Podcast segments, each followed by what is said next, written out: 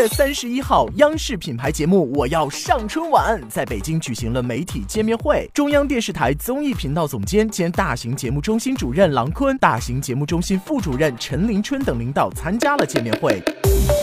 据节目制片人夏雨介绍，今年我要上春晚的新版式设置了梦想组与挑战组。节目不仅是百姓绽放梦想的大舞台，也是明星挑战自我的竞技场。同时，节目将全力向年轻化、时尚化、国际化迈进，力求做到全民参与、全球参与，实现选手多元化的目标。以创造性的勇气和开放包容的态度，提升文艺原创力，推动文艺创新，向春晚的舞台输送新鲜的。源源不断的活力，我要上春晚的启动，预示着春晚季的正式到来。那么在这里，希望大家多多关注节目收视长虹了。本时段内容由我要上春晚的蜻蜓 FM 采访报道。